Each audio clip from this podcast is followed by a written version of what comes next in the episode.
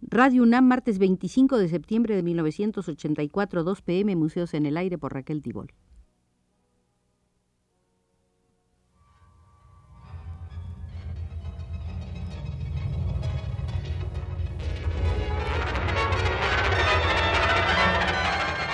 Museos en el Aire.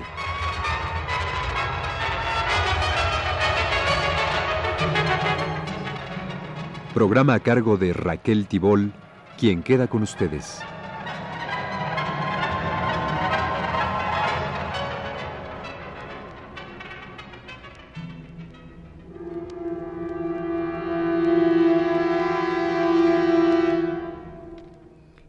En la cuarta visita que habíamos hecho al Museo de Luis Nishizawa, vimos su participación muy destacada en el mural Canto a Martí.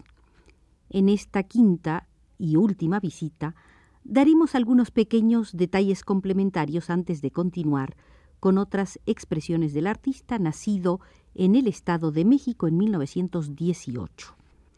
Al hacer referencia a los elementos complementarios de la composición, debemos agregar que tres fueron los textos seleccionados para ser parte de esa composición.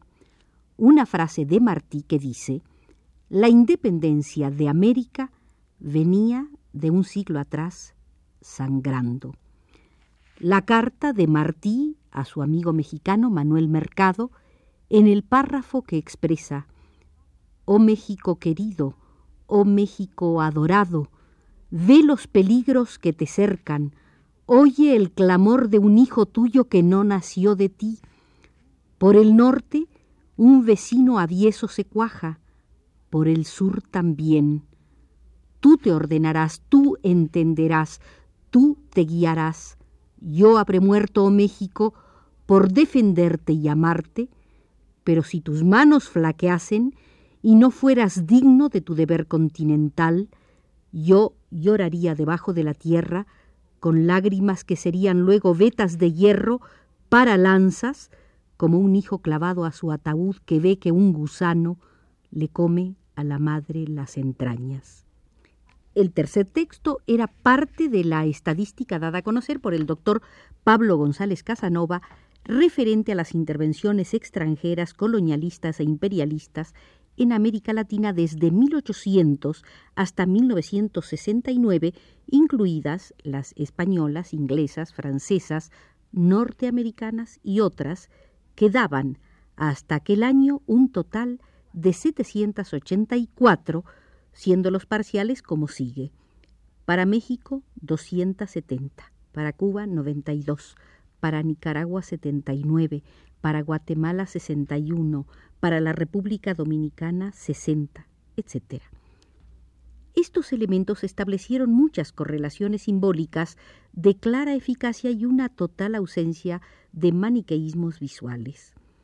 La oportunidad de convivir plásticamente en un trabajo colectivo, mas no despersonalizado, con Mariano Rodríguez, Mario Orozco Rivera, Fayad Jamis, temperamentos artísticos tan diferentes al suyo, la consideró Nishizawa una experiencia maravillosa y más aún cuando el resultado, que no estuvo prefigurado, fue de una gran calidad. Canto a Martí fue concluido el 11 de septiembre de 1976 y constituye un aporte de gran importancia al arte de contenido político en América Latina y un valioso ejemplo de una colaboración estrecha, vital, sincera entre artistas de México y de Cuba.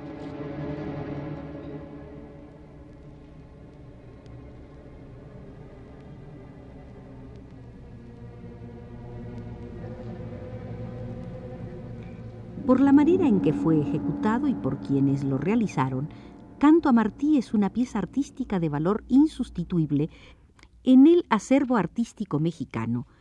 Entrevistado por Juan Baiz, declaró Nishizawa, el tema nos dio unidad, conseguimos el fin que nos propusimos. El mural no es obvio ni didáctico, se lee a través de la plástica, es una exaltación de Martí que continúa estando presente y a Macario Matus le comentó, lo importante para mí fue haber trabajado con otros autores completamente diferentes a mi ideología política. No quiero decir que en los aspectos o en los anhelos humanos no coincidamos los cuatro. Lo más importante fue que pudimos despersonalizarnos e hicimos una obra con unidad plástica. El arte nos juntó en una experiencia maravillosa. Y Dimas Lidopiti, el escritor panameño, escribió en el periódico El Día. ¿Ha visto usted alguna vez cómo se gesta y toma forma un mural colectivo? ¿Ha visto a cuatro artistas de temperamento y estilos diferentes pensar, discutir, ponerse de acuerdo sobre si la obra que proyectan debe ceñirse a las concepciones plásticas tradicionales o en cambio debe buscar y proponer nuevas soluciones? ¿Los ha visto debatir sobre el trazo, la composición o la intensidad del color? La experiencia singular la hemos vivido en el Centro Cultural José Martí. Allí cuatro pintores, dos mexicanos y dos cubanos, dialogan, borronean, objetan, asientan y se afanan en llegar a un criterio unánime de lo que será el mural que les ha sido encargado por las autoridades cubanas y mexicanas. En las mesas de trabajo, entre cigarrillos, pausas, telefonemas e ideas, afrontan el reto que significa la realización de un mural que exalta la figura y la obra del prócer cubano.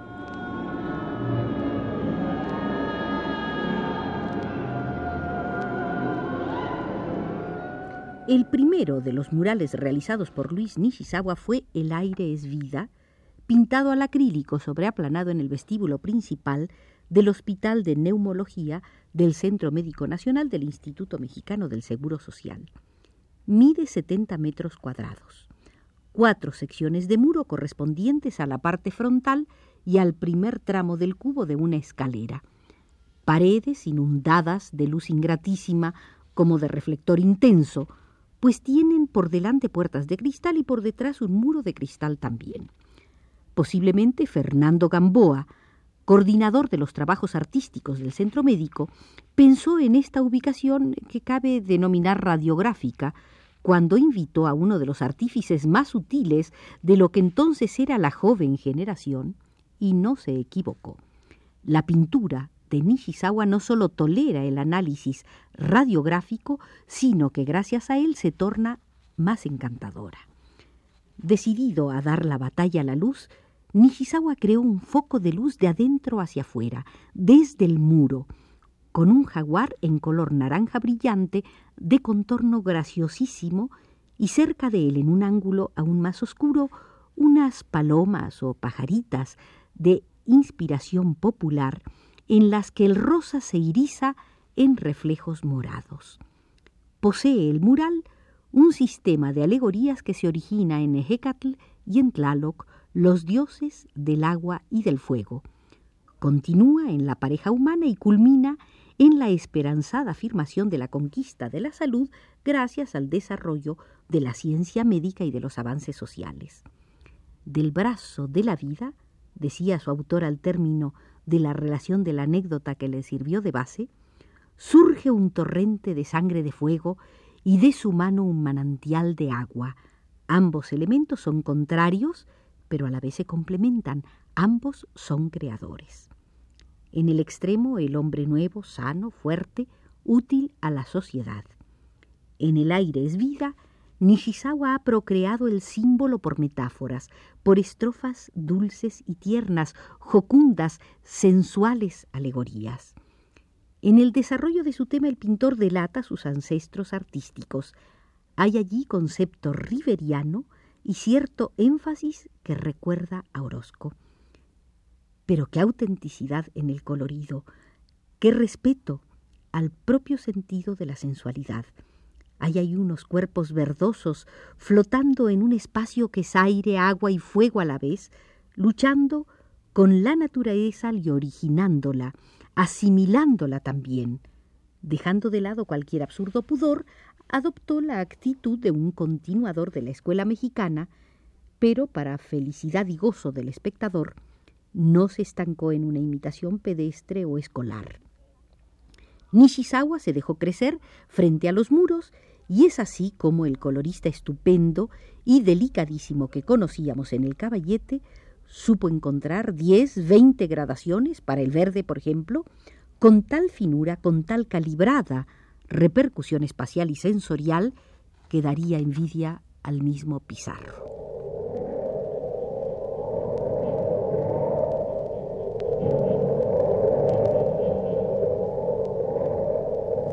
En 1960, Antonio Rodríguez opinaba sobre Luis Nishizawa. Permanece fiel a la esencia de la pintura que se expresó en El hombre en llamas de Orozco, en el eco del llanto de Siqueiros o en El campesino muerto de Rivera en Chapingo, pero a la vez buscó con audacia la forma más expresiva y plena de emoción, estableciendo, a mi entender, una síntesis cabal entre la tradición de la escuela, que todavía es vigente, y las inquietudes modernas de los últimos años. Respondiendo a un afán de expresar ideas, sin lo cual el artista será siempre un ser limitado, los cuadros de Nishizawa transmiten emoción y belleza a través de formas y de colores que sacuden y arrebatan. Y al año siguiente, 1961, el propio Antonio Rodríguez escribía en la revista Política, en el paisaje de Nishizawa se hace realidad el ideal estético de reunir en un todo armónico la realidad y la fantasía, ni está tan apegado a la realidad que impida al artista la prodigiosa facultad de la imaginación, ni se deja ir tanto por la fantasía que olvide la existencia de una realidad palpable e ineludible. Considerando tal vez que la realidad estricta suele ser demasiado terrestre y poco propicia a las grandes aventuras de la creación, y que la irrestricta imaginación puede conducir al arte hacia esos dominios del espacio donde se vuelve imposible respirar. Luis Nishizawa, como lo hicieron ayer los artistas de la náhuac y de la vieja China, armonizó en la limitada superficie del cuadro los dos extremos que en el hombre común andan siempre tan separados y que en el artista están siempre juntos.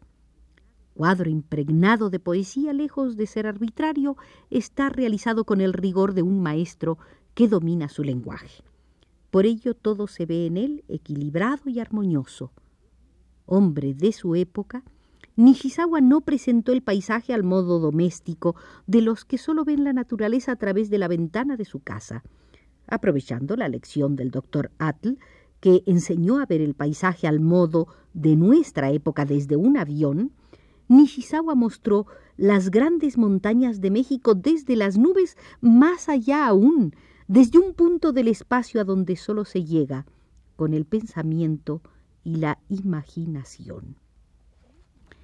El último mural lo ha realizado Nishizawa en Tokio, Japón, por encargo de la Asociación de Cultura y Tráfico del Japón para la compañía de ferrocarriles de ese país. Se titula El espíritu creador siempre se renueva. Es, como lo decíamos en anterior programa, una cerámica de alta temperatura de 45 metros cuadrados en cortes irregulares, según el dibujo, sobre tejas cerámicas también de alta temperatura. De esta obra, ha dicho el pintor y literato Toneyama Kojin, aquí conviven pacíficamente una visión amorosa de la tradición japonesa y el recio concepto del mural mexicano. Resuena, decía Toneyama Kojin, en mis oídos una frase que pronunció recordando a su padre Nishizawa el día de la inauguración. Su sangre aún tiene voz.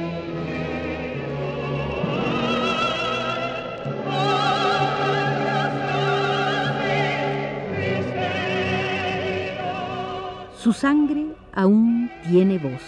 Buenas palabras para cerrar el ciclo de visitas al Museo de Luis Nishizawa por sus alas, desde los controles, nos ha llevado José Gutiérrez.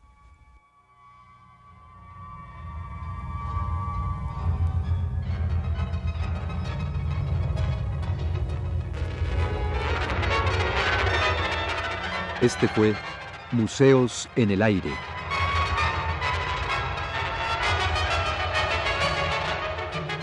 El programa de Raquel Tibol que se transmite todos los martes a las 14 horas.